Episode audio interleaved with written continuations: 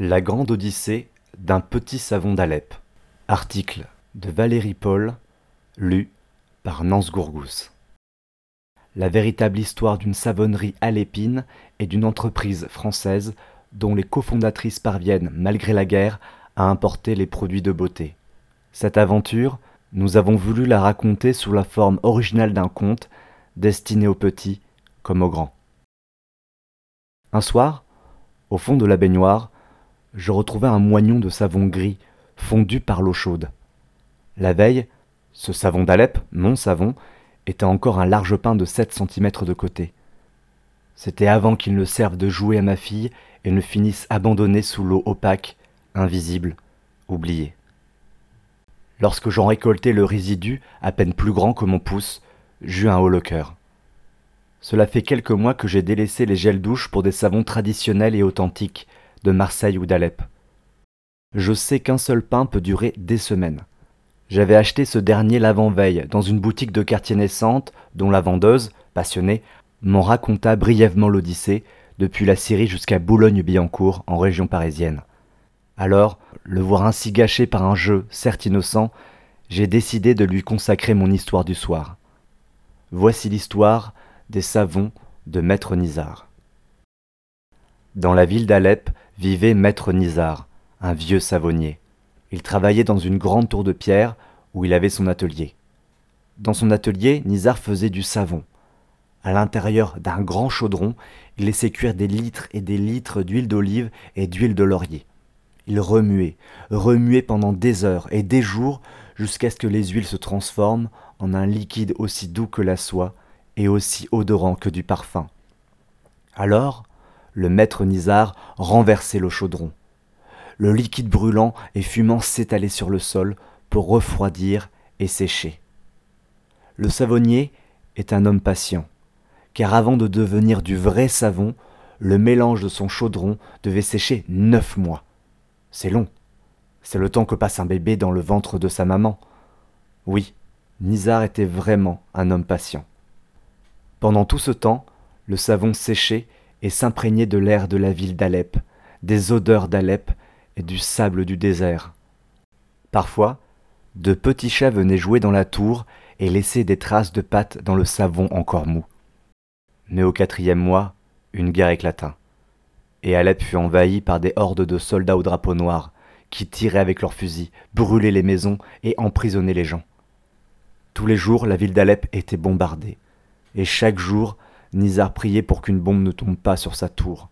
Il priait aussi pour que les soldats ne trouvent pas son savon, car les soldats au drapeau noir ne se lavaient jamais et n'aimaient pas l'odeur des fleurs. Ils auraient piétiné son savon. Nizar avait peur. Les jours passèrent, et Nizar avait de plus en plus peur, car les bombardements avaient détruit beaucoup d'ateliers de ses amis maîtres savonniers. À chaque fois qu'une tour de savonnier était détruite, Nizar recueillait le savonnier dans sa maison. Ils dormaient les uns à côté des autres, sur le sol, le même sol sur lequel séchait lentement le savon. Au bout du neuvième mois, Nizar et tous les savonniers qu'il avait recueillis allèrent chercher de grandes cordes pour couper le savon en petits cubes. Ils appelaient ces petits cubes les pains de savon. Ce fut un long travail, qui leur prit toute une journée et toute une nuit. À la fin, les savonniers étaient tellement épuisés qu'ils s'endormirent au petit matin, sans même avoir mangé. Ils dormirent presque tout le lendemain. Or, ce jour-là, se déroula une chose invisible et pourtant extraordinaire.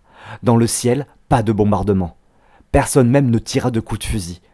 Comme si toute la ville fêtait la naissance des savons par une nuit de tranquillité et de paix. Nizar, qui s'éveilla le premier, put sortir dans la rue pour acheter du riz et des boulettes de viande. À son retour, il prépara un repas pour les maîtres savonniers qui dormaient encore. Après avoir mangé, ils se remirent au travail pour déposer leur nom sur chacun de ces petits savons avec un tampon. Sur ce tampon se trouve un dessin qui représente leur nom. Il y a aussi des étoiles, plus il y a d'étoiles sur le savon, meilleur est le savon. Sur le savon de Maître Nizar, il y avait neuf étoiles, car c'était un des meilleurs. Une fois encore, ils travaillèrent toute la nuit. Le lendemain matin, un camion vint chercher les savons et les emporter vers une grande usine, où ils allaient être emballés dans du carton. Maître Nizar savait qu'il ne reverrait plus ses savons. Alors, pour ne pas pleurer, il ralluma le feu sous son grand chaudron et se remit à cuire les huiles d'olive et de laurier. Dans leur carton, les savons étaient bousculés dans tous les sens, car la route était pleine de trous à cause des bombes. Il fallait rouler vite, car les soldats au drapeau noir surveillaient les camions pleins de marchandises pour voler ce qu'il y avait dedans.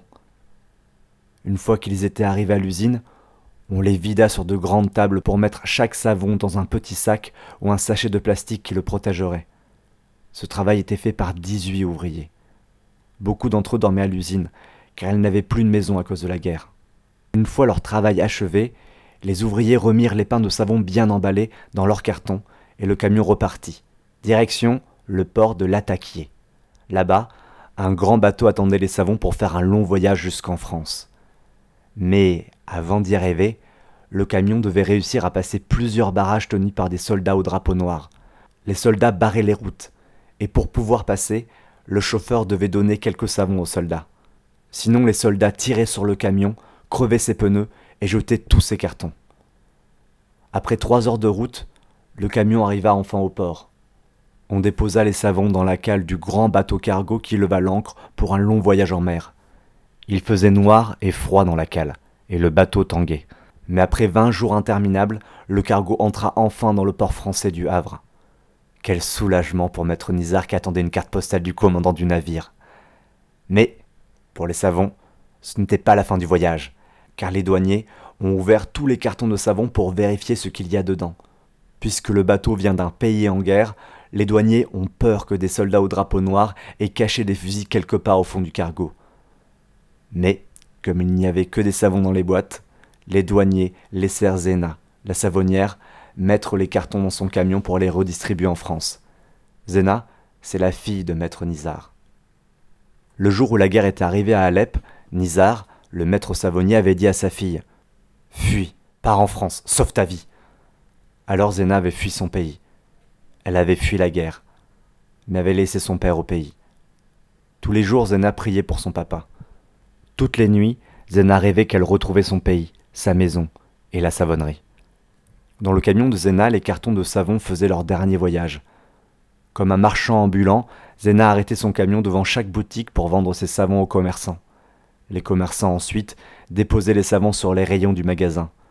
Le savon que tu as vu dans la boutique, il vient de là. Il a séché neuf mois dans le désert. Il a survécu aux bombes, il a survécu aux voleurs, il a traversé la mer. Il est le fruit du travail de maîtres savonniers et d'ouvriers qui souffrent de la guerre, dans un pays lointain que tu ne visiteras peut-être jamais. À la fin de la journée, quand Zena eut vidé son camion et vendu tous ses savons aux commerçants, elle avait assez d'argent pour acheter un billet d'avion et réaliser son rêve. Retourner enfin chez elle, embrasser son papa Nizar et revoir la savonnerie. Ce savon, c'est bien plus que du savon. Ce petit savon d'Alep est un grand trésor qui sert à se laver, à sentir bon et à faire la paix. Voilà pourquoi il faut en profiter, mais pas le gaspiller.